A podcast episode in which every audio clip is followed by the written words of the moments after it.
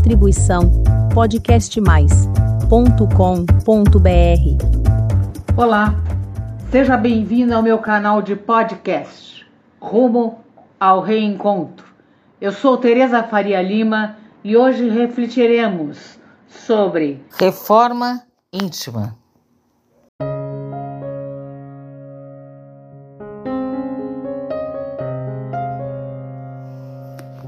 O que é a reforma íntima?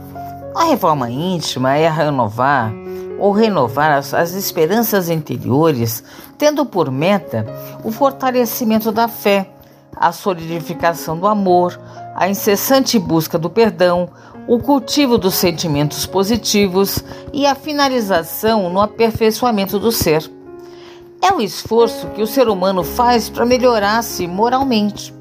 Sua base de apoio fundamental são os ensinamentos de Jesus, que representam um roteiro luminoso rumo à conquista de um grau mais elevado na cadeia universal evolutiva. Tem por sede e momento principal as passagens pelo plano material ao longo das reencarnações. No caso da doutrina espírita, tem por missão esclarecer o significado exato e a essencialidade da reforma íntima a todos os encarnados dispostos a aprendê-la. É múltiplas reencarnações ao longo dos milênios são palcos de aguerridas batalhas consigo mesmo, em busca do incremento do lado cristão que todos possuem. A perfeição, nós sabemos que será atingida e o aperfeiçoamento um dia será completo, tenhamos certeza.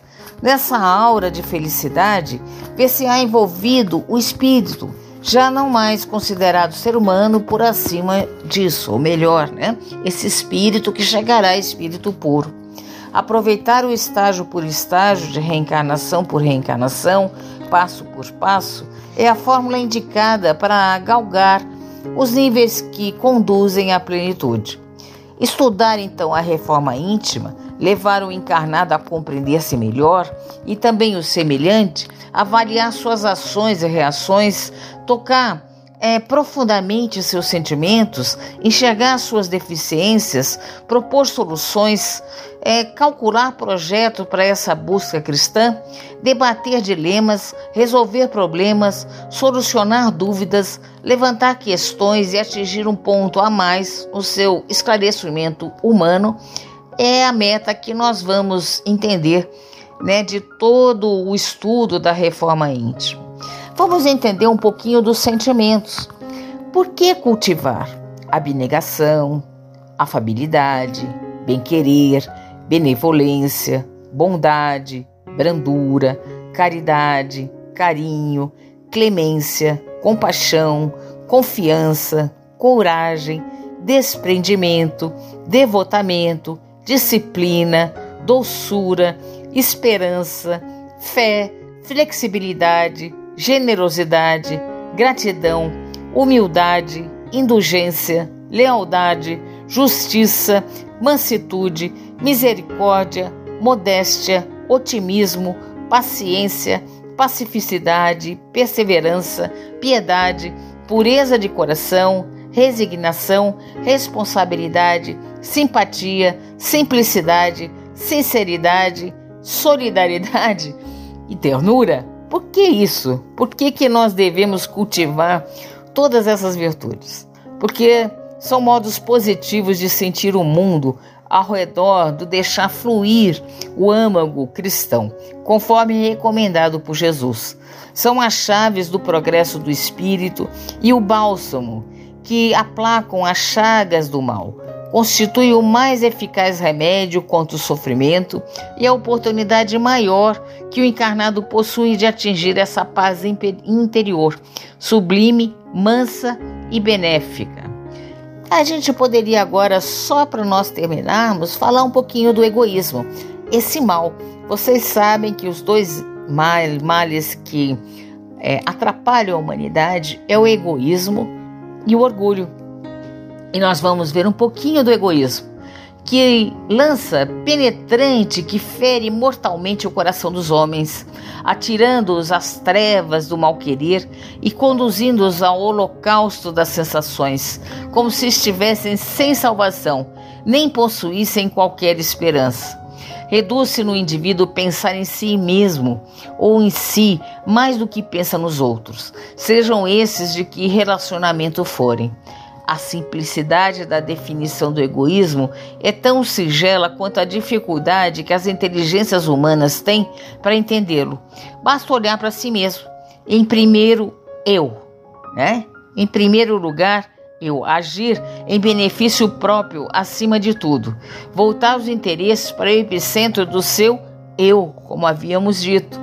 É tudo e tudo estará girando em torno do egoísmo é a chaga porque vitima os bons sentimentos, afastando-se um a um, conforme a intensidade da vibração egoística, conduzindo o encarnado à senda do mal.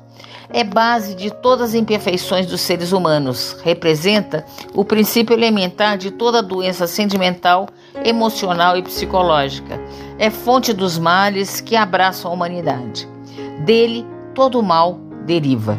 Suas diferentes gradações para mais ou para menos, não invalidam seu simplificado conceito. Ah, aproveitando, né, gente? Vamos falar um pouquinho do orgulho também.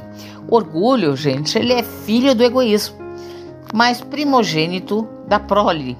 É o sentimento e estado de espírito de quem se considera de qualquer modo, a qualquer tempo, superior ao seu semelhante. A igualdade é princípio universal imutável e absoluto.